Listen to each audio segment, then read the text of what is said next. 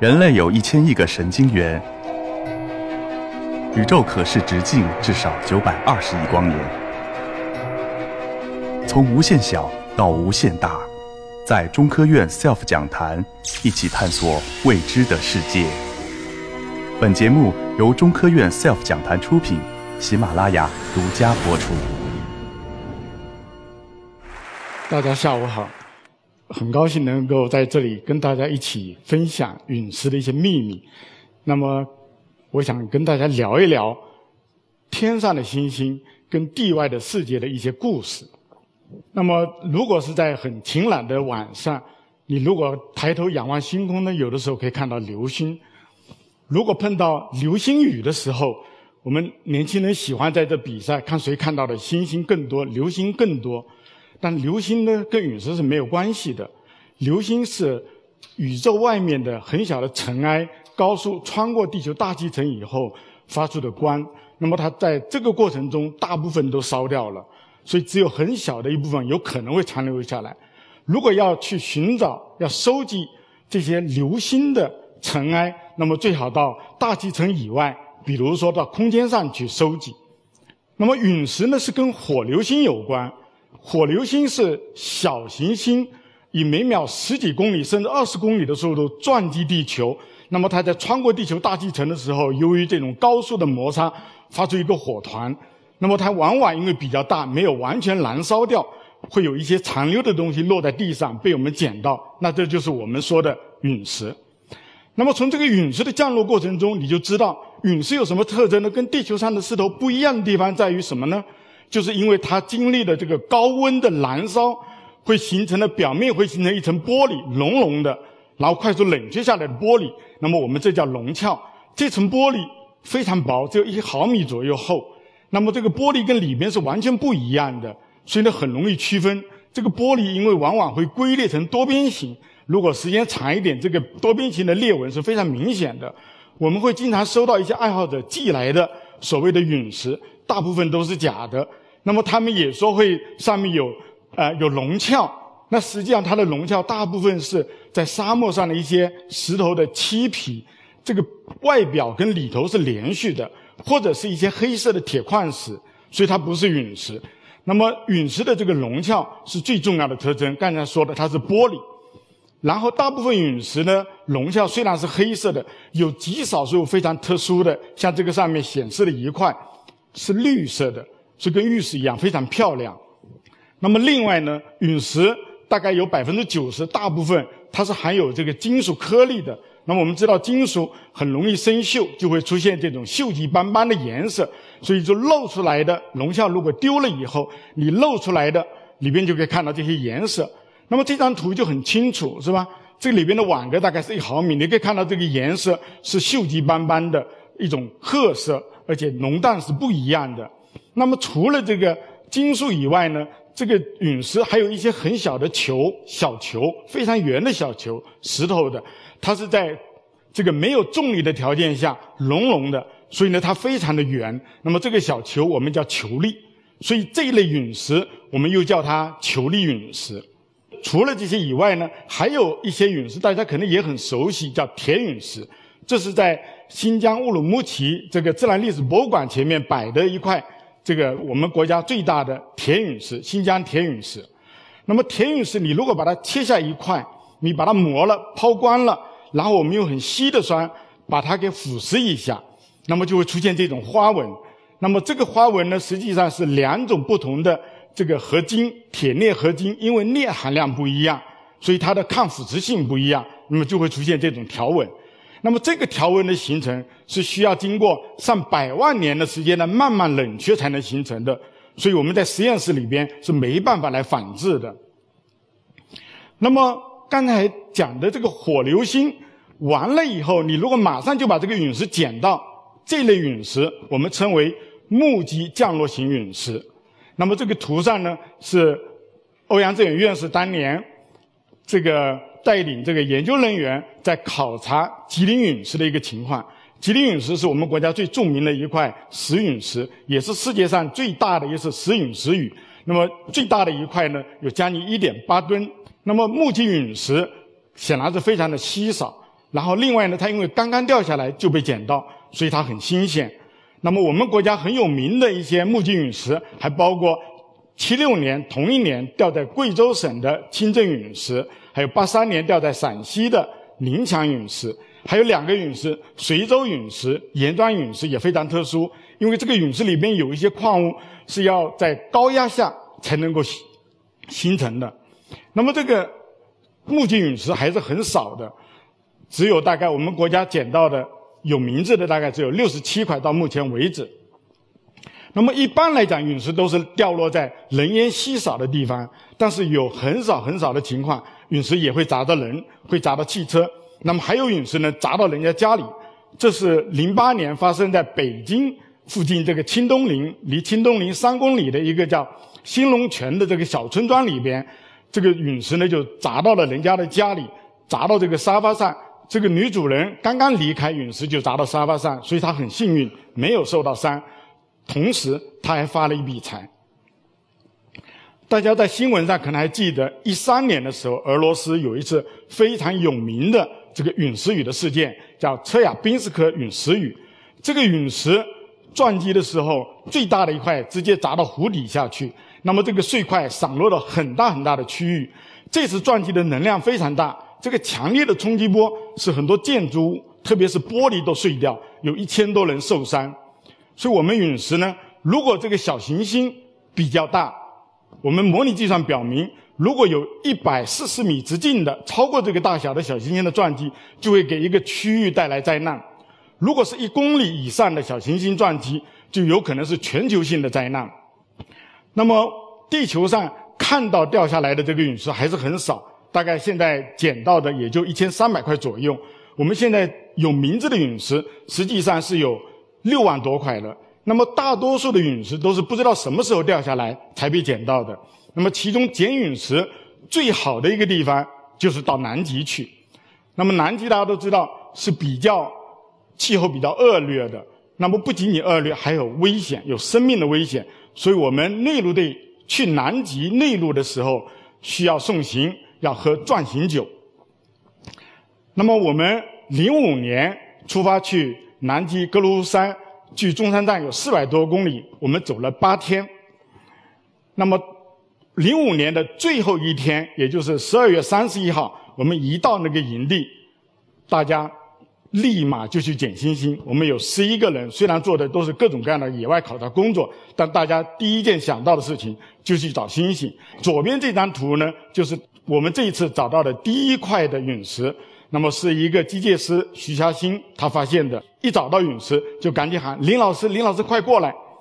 所以我一直做陨石研究，这也是第一次亲眼看到一块陨石星星掉落在地球上的样子，所以还是比较激动的。那么第二天是元旦，是零六年的元旦，所以大家肯定什么事情都不做了，自己的考察任务都放到一边去了。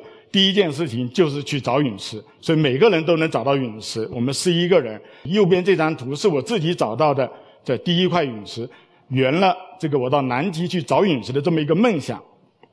那么这张图给的是。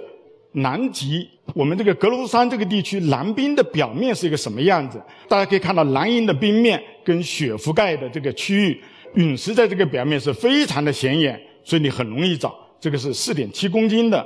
那么当然也有一些地方有很多地球上的石头，但是呢这样子找起来就比较费劲。但是因为陨石的这个龙壳的这个特征呢，还是容易辨别出来的。这张照片是我照的，我是很喜欢的一张照片。我认为这个体现了这个照相的技术。这个右边的是机械师徐嘉欣，左边的是央视记者潘明龙，他们俩肩膀上扛的是装满陨石的这个样品袋。这一天，我们十一个人，有很多人都去做别的自己的考察工作了，我们只有四个人去找陨石。我们找到了六百多块、十九多公斤的这个陨石，所以是非常的难得的。那么这是一张卫星的照片图，这个冰呢是从右边往左边流，碰到这个山脉它就挡住了，所以你看到这个陨石标的这个点都是在山脉的这个下游，陨石是落在那个停在那个地方的。那么我们这个里边的这个小的图标呢，是显示我们的宿营地。我们在一个地方驻营，然后工作完了，往搬到下一个地方。在第六号到第七号营地搬的过程中，我们都习惯坐在车上，会看这个盯着这个冰面看。当你看到一个小黑点，而且它不变的时候，就可能不是阴影。所以我说，这个队长停一下车，跑过去一看，果然是一块很漂亮的陨石，非常新鲜，有一斤半多重。那么在南极还会有很多困难，那么其中一个困难就是像这种白化天，天地是白蒙蒙的一片，什么都看不见了，而且你会有失去这种方向感。那么最重要的、最危险的实际上是冰缝，因为这个冰缝被雪盖住了，你是看不见的，所以这个只有车压过去的时候，这个冰缝才露出来。所以大的冰缝，车子跟人都可以掉进去，那么肯定就回不来了，所以这是非常危险。我们这一次呢，因为有两个机械师，还有一个叫徐霞欣，我们队长是军一泰，他们都很有经验，所以我们比较安全。那么第一次到格罗夫山的时候呢，是非常危险的。他们只有五个人，一辆车到这个地方去。队长是刘小汉研究员，所以那个时候是比现在要艰苦得多，危险也大得多。那么在南极，主要的生活上呢是没有青菜吃，那么肉是有猪肉、牛肉、羊肉，冻得硬硬的，所以你要要砍。那么我们只带了一颗大白菜，所以一直就留着过春节，在南极包一次饺子。那么我们在内陆待了五十八天，那么大家的野外考察工作都完成了，我们捡到了五千三百五十四块陨石，所以大家很高兴，很放松，所以回来一路上可以拍照片。那么这张照片，我主要是想显示这个南极不仅冷，这个风很大，五十八天。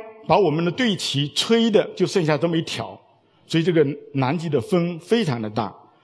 那么大家都会问，这是不是这陨石都掉到南极上去了？所以南极陨石很多，我们到南极去找，其实不是的。陨石掉到地球上哪一个地方都是一样的，这个概率大概是一年一万平方公里，大概有几块甚至更少。南极陨石多的原因是有两个，一个南极大家知道很冷，所以它很干。陨石就怕水，所以在很干的环境下，它可以保存上百万年。那如果跟中国南方相比，就相当于是多了一万一百万倍。这是第一个。第二个，你从图上可以看出来，这个陨石掉到冰上去，它会随着冰流动，会搬到一个地方去，碰到山脉的时候，它会停下来。强烈的这个风把这个冰都给吹没了，所以呢，陨石就留下来了。所以南极是找陨石最好的地方。那么除了南极以外，还有别的地方吗？其实就是沙漠，因为沙漠呢也非常的干，陨石呢可以在上面待个十几万年没问题，所以呢就很多。但是沙漠它没有冰来帮陨石，所以相对于南极来讲，它一个地方还是不可能找到那么多陨石的。那么在中国的沙漠上。我们新疆有很多沙漠，那么这些地方呢，也可以去找到这个陨石。那么这几年呢，有不少人去找了陨石，大概有两百五十多块，在中国的沙漠上发现的陨石。那么陨石还是很珍贵、很少、很稀罕的东西，所以你如果发现了陨石以后呢，还要注意一些事项。那么当然，第一件事情，大家现在都有手机，你可以要多个角度，能够拍一些清楚的照片，它陨石掉在地上是什么个样子。然后用你把 GPS 的坐标给记下来，另外呢，你可能要记录一下这个周边是一个什么样的一个地貌环境，而且特别注意要保存陨石的这个干燥条件，要密封，因为我们怕水。那么最好不要用磁铁去吸，因为我前面说了，陨石是有铁是吧？含铁，那么很多人会用磁铁去吸它，但是这样子的话呢，就会把陨石的这个磁性的性质给破坏了。如果你确认是陨石，就不要做这个事儿了。那么，另外很重要的就是你要尽可能早的去联系专业机构，因为他要帮你分类鉴定，还要命名。那么这里面要提供二十克或者是百分之二十重量的这个样品作为它的标本。那么陨石跟地球上的石头不一样，每一块陨石都有名字，没有名字的陨石，你做的研究工作是不能发表的，所以你必须要有名字。那么这个名字呢，我们是用地名。来命名的最靠近它的。如果这个地方像南极格罗夫山这么多陨石，那名字不够用啊，所以我们会加上时间，比如说 G R V 是代表格罗夫山，零二是零二年，然后零零九零是它的编号。那么这是一种命名的方式。那大家就会接着问：那这么多陨石是吧？我们六万多块陨石到底都是从哪里来的呢？那么陨石我们可以分成三个大的来源，一个是小行星，包括我们大家过年前要祭灶神的这个灶神星，还有是月球跟火星。那么小行星的分布就很广的，整个太阳系里边都有，主要在小行星带上。那么要掉到地球上来，它的轨道必须跟地球相交，所以都是一些近地小行星。那么大部分陨石我们是没有它的轨道的，但是有少量的我们是有办法，就是说我们用一些相机，在一些城市啊地方布设一些相机，对准天空去拍这个火流星。你如果能拍到火流星，有三个位置拍到火流星，你利用三角测量的方法就可以把它的轨道算出来。用这个办法还能够来算出去找陨石，这是很多童话故事要用的一个新天鹅堡的一个照片，很漂亮。那么就有一块陨石呢，就落在这个地方，那他们就算出这个轨道在这个城堡的附近，然后他们就把这陨石给找到了。所以这个图上显示的都是我们已经知道的这个陨石的一些轨道，但是很少。那么有一块陨石会更加的特殊。我们现在这几年会经常有一些新闻，哎，说这个某某某编号的陨石，哎，什么什么什么时候可能要很近距离的呃跟地球相交交汇。那么两千零八年的时候，天文台就观测到一个小行星，然后他们算出这轨道，就发现这块不是相交。而是直接要撞到地球上来，二十个小时以后要撞到地球上来，然后这个陨石，这个算出来这个轨道，这个陨石就真的撞到地球上来。那么这个算出的位置，我们去找陨石呢，就真的能找到陨石。另外，这个陨石还很特殊，它有不是一一种，它有很多种不同的类型。其中有一种类型呢，我们称为这个赶会无球的陨石。那么这个陨石的特殊是它含有金刚石。所以你要切下一块拇指头那么大的陨石，要花一天的时间，非常的坚硬。那么这是一块月球陨石，前面的都是小行星的。那么很特殊是沙漠上，非洲沙漠找到的，有很多一些角砾交界在一起。那么这是我们国家在零二年格罗夫山找到的第二块火星陨石。那么大家就会问，这个陨石你找了这么多陨石有啥用呢？那当然陨石。肯定是很珍贵的一个理由，非常难得的。另外还有少量的陨石，它外表还是很漂亮，所以骑士爱好者要收藏。那么更多的是陨石呢，还是很稀罕，所以呢，它有一定的市场。虽然我们现在没有一个法规法律来规范，但大家如果在网上可以查到陨石的价格，我们都是以克来计算作为单位的，价钱大概都是几个美元到一两千美元一克。那么这个价值呢差别很大，主要取决于这个陨石的类型是不是非常的稀少，它的科学价值是不是很大。那么我们通过陨石的研究，就来认识太阳系的起源，来认识理解包括地球是怎么形成它的早期的历史。那么对于大部分的陨石，刚才说的都是小行星的，都是小行星来的，所以我们说它是太阳系形成的化石，所以来认识我们太阳系。怎么从尘埃跟气体的星云盘变成八大行星？那么除了这个科学意义以外，我们现在说，因为有小行星撞击地球，所以是带来威胁，所以我们还需要通过它的研究来对于监测、预警跟未来的防御，能够能够能够解决这个问题。还有就是将来我们要走向太空，我们不能什么东西都从地球带上去，所以很多小行星。是未来非常重要的太空资源。那么月球陨石就是另外一个故事，因为我们现在的月球的样品主要是阿波罗找到的这个六次采回的三百八十二公斤的这个阿波罗的月岩样品，那么还有前苏联的三次降落拿回的三百克的样品。那么陨石呢？月球陨石现在有四百多块。重量已经超过阿波罗的样品有六百多公斤，所以它是一个很好的代表的整个月球的这个样品。那么这个月球陨石第一块发现是八一年在南极找到了。那么这个样品一拿回去以后呢，这个月球的地质科学家一拿到这个样品一看，这不是月球的样品吗？这就是月球的岩石啊，因为跟阿波罗的样品是完全是一样的。日本的科学家从南极在这比他们更早九。七九年找到三块，但他们不认识，所以他们失去了这个第一个发现月球陨石的这个机会。那么这张图呢，是我们月球正面跟背面的氧化铁的含量的分布图，主要是想说明月球不均匀，正面跟背面完全是不一样。而我们阿波罗的样品、前苏联的样品，这个小黑点表示的都是在月球正面很小的区域，所以背面的样品跟其他区的样品是现在是需要月球陨石来做研究工作的。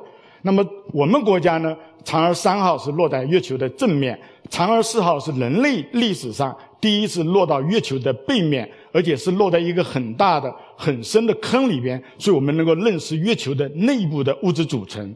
那么我们国家如果顺利的话，今年年底嫦娥五号就要从月球上采样返回，就有新的样品来认识月球。那么这是火星的陨石，很多人就会问。哎，你怎么知道它是火星陨石啊？因为我们没有火星的样品。今年要两次发射的火星任务，美国的毅力号跟我们国家的天问一号，都是做遥感探测的。那么火星样品要返回，还要过一段时间。所以在目前，火星陨石是我们唯一能得到的火星的样品。那么实际上，火星陨石的发现很早，确认很晚。